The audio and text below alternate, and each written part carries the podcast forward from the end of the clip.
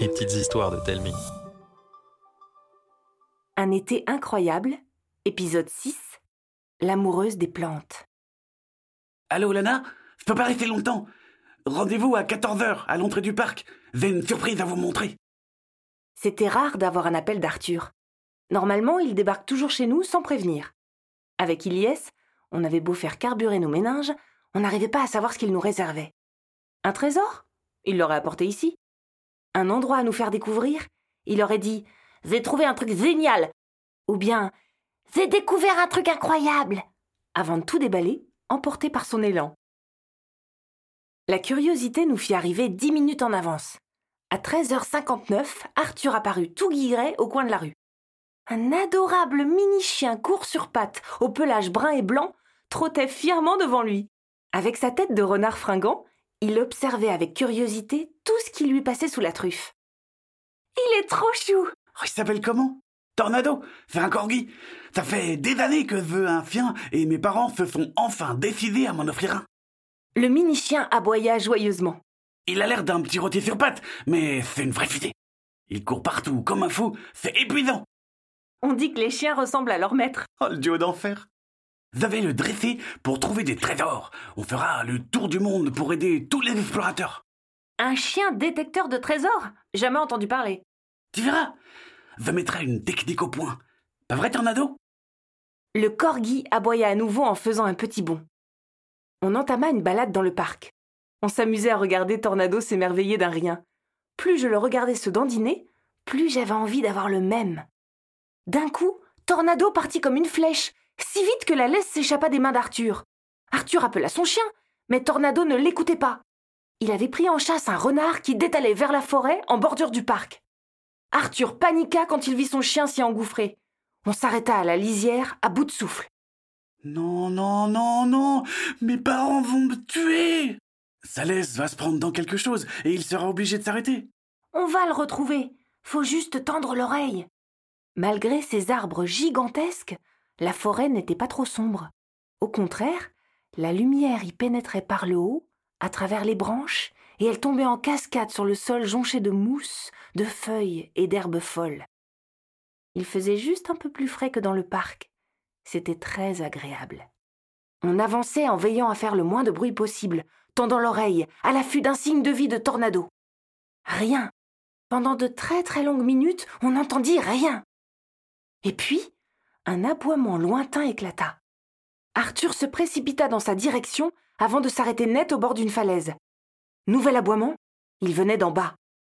Pas le choix, on se mit à descendre le plus prudemment possible. Un jappement aigu fit sursauter Arthur. Il fit un faux pas, s'agrippa à Eliès et l'entraîna dans sa chute. Par réflexe, mon cousin me saisit le bras. Du mieux que je pus, j'essayai de les retenir. Mais c'est tout le contraire qui se passa. On dévala la pente pendant si longtemps que j'eus l'impression de me cogner cent fois. Par chance, un énorme buisson amortit notre chute. Les gars? Vous êtes vivants? Je crois. Oh punaise La laisse de Tornado Je l'ai trouvée Elle était tout entortillée dans le buisson. Le crochet du collier s'était cassé. On se releva comme des petits vieux. On tendit l'oreille une fois de plus. Là Des traces Des traces de pattes Ne restons pas plantés comme des poireaux Suivons-les En remontant la piste, on entendit Tornado aboyer joyeusement.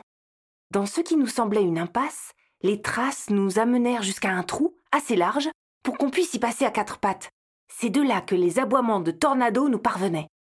Mais où est-ce qu'il est allé se fourrer? On n'a pas le choix, il faut passer par là. Euh. Je sais pas si c'est très prudent. T'as entendu ton chien comme nous, non? Oui, mais il y a qu'une grosse bestiole hein, qui peut avoir crevé un aussi gros trou. Ton chien est là-dedans. Il faut bien aller le chercher. Pendant que les garçons discutaient, je m'engouffrais dans la galerie. Quand au loin j'aperçus de la lumière, je leur criai de me suivre. Arrivé presque au bout du tunnel, on entendit une voix guillerette. Mais t'es en forme, toi Oh, mais qu'est-ce que t'es mignon La sortie donnait sur un massif de buissons assez dense pour que l'on puisse se cacher entre les branches qui formaient comme une voûte. De là, on pouvait observer tranquillement sans être vu. Tornado était en train de tournoyer gaiement autour d'une drôle de femme. Elle était coiffée d'un chapeau de paille surmonté d'une couronne de fleurs séchées. Elle portait une robe tellement rapiécée qu'elle ressemblait à un damier aux cases marron, orange et jaune. Des bottes vertes lui remontaient jusqu'aux genoux. Ses ongles étaient très longs et crasseux. Son nez crochu était surmonté d'une pustule poilue. Elle s'affairait à cueillir des plantes qu'elle jetait dans un énorme panier en osier accroché dans son dos. Fais une sorcière des bois, on est fichu. Les sorcières, ça n'existe pas. C'est une invention des hommes pour museler les femmes trop indépendantes et intelligentes. N'empêche qu'il y a une légende à propos d'une sorcière qui protège la forêt. Il paraît qu'elle transforme tous ceux qui la maltraitent en courfettes. Bah alors on n'a rien à craindre. On vient chercher Tornado. Oh, mais qu'avons-nous par ici? La cueilleuse s'approcha de notre buisson. Plus personne ne bougea. Elle s'arrêta pile devant nous. On retint notre respiration. Elle s'accroupit, on ferma les yeux. Alors elle se releva, un petit bouquet de fleurs blanches et roses à la main. Voilà enfin les crocus tardifs que je cherchais pour ma décoction de printemps. Tornado s'immobilisa, renifla l'air et bondit dans le buisson droit sur Arthur qui tomba à la renverse.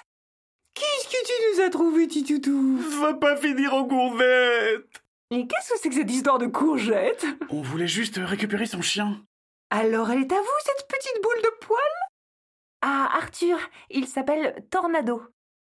Vous êtes drôlement écorché. Il vaut mieux s'en occuper avant que les plaies ne s'infectent. Attendez voir. Hmm. D'un coup d'épaule, elle déposa son gros panier, farfouilla dans les plis de sa robe et sortit deux flacons. On était médusés. Oh, détendez-vous, je veux juste vous soigner. Personne n'osa dire quoi que ce soit. Son premier flacon contenait un liquide clair comme de l'eau. Ça sentait l'herbe fraîche. Avec quelques gouttes, elle désinfecta nos coupures. Le second était rempli d'une crème violette qui sentait la lavande. À peine appliquée, nos blessures commencèrent à cicatriser. Alors, c'est vrai? Vous êtes une sorcière? Une sorcière? Elle est bien bonne celle-là. Mais nos plaies, comment vous avez fait? J'ai juste utilisé les bonnes plantes. Plus personne ne sait comment faire de nos jours. Moi, si J'ai même ma petite réputation dans le monde des herboristes. Et vous habitez où? J'ai une maison un peu plus loin, dans la forêt. C'est là-bas que je fabrique toutes mes potions. Que diriez-vous d'une petite visite? L'invitation était trop belle pour être refusée. On marcha un moment à travers la forêt. L'herboriste s'appelait Madame Flavour, héritière d'une dynastie qui étudiait le pouvoir des plantes depuis des millénaires. Après avoir suivi un sentier de terre, on déboucha dans une clairière parsemée de plantes et de fleurs innombrables et colorées. Ce trésor végétal abritait une humble maison en bois patinée par le temps. Des rosiers grimpants couraient sur toute la façade. On entra dans une vaste pièce qui avait tout d'une cuisine de sorcière. Elle était baignée dans un nuage de vapeur aux senteurs enivrantes. Partout s'étalaient des chaudrons noirs bloblotants, des bouilloires fumantes, des machines cliquetantes. Des tuyaux couraient sur le plafond et sur les murs comme du lierre.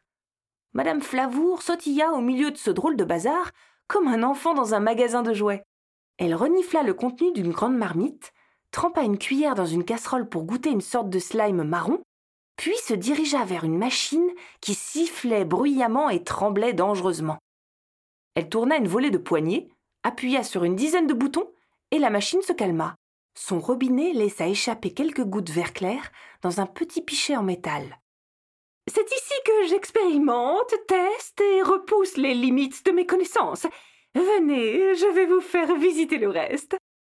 On emprunta une petite porte pour entrer dans une deuxième pièce, aussi vaste que la précédente. Les plantes récoltées y étaient entreposées dans des grandes cuves transparentes. Dans la pièce suivante, encore plus vaste, Madame Flavour nous présenta son fils et sa grand-tante. Ils mettaient beaucoup de cœur à l'ouvrage à broyer et piler des plantes et des graines. L'herboriste nous conduisit enfin dans une dernière salle démesurément grande. Une machine gigantesque s'y dressait. Une montagne de métal luisant, des tubes en verre la parcouraient de tous côtés.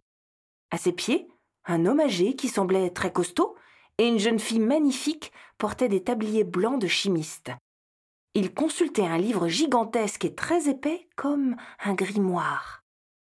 Excusez-moi, madame, mais euh, votre maison me semble bien plus grande à l'intérieur qu'à l'extérieur. Disons que dans ma famille, on a le chic pour optimiser l'espace. On utilise le moindre coin et recoin. Mais passons à la chose la plus importante, la plus secrète, la plus fabuleuse. Un endroit auquel très peu de personnes ont eu accès. Nos archives. On passa une nouvelle porte pour découvrir une pièce avec des milliers de flacons, de pots et de livres alignés sur des étagères qui formaient un dégradé de couleurs infini. On écouta Madame Flavour nous parler avec passion du pouvoir des plantes, des potions capables de réveiller des souvenirs, de faire repousser un bras ou de calmer des dragons en furie. Elle nous partagea aussi sa peine d'avoir vu disparaître les essences nécessaires à leur préparation. Pour conclure cette incroyable visite, elle nous invita à la suivre dans la clairière qui entourait sa maison. Elle nous offrit un petit carnet comprenant deux recettes. Celle de la potion avec laquelle elle avait désinfecté nos plaies et une autre pour nous aider à cicatriser plus vite. Les autres pages nous servirent d'herbier pour y placer un exemplaire des plantes nécessaires à leur confection. Une fois l'exercice terminé, il était l'heure de rentrer. Elle nous a raccompagnés jusqu'au chemin que nous avions emprunté pour arriver. Suivez ce sentier, vous rejoindrez votre parc en un rien de temps.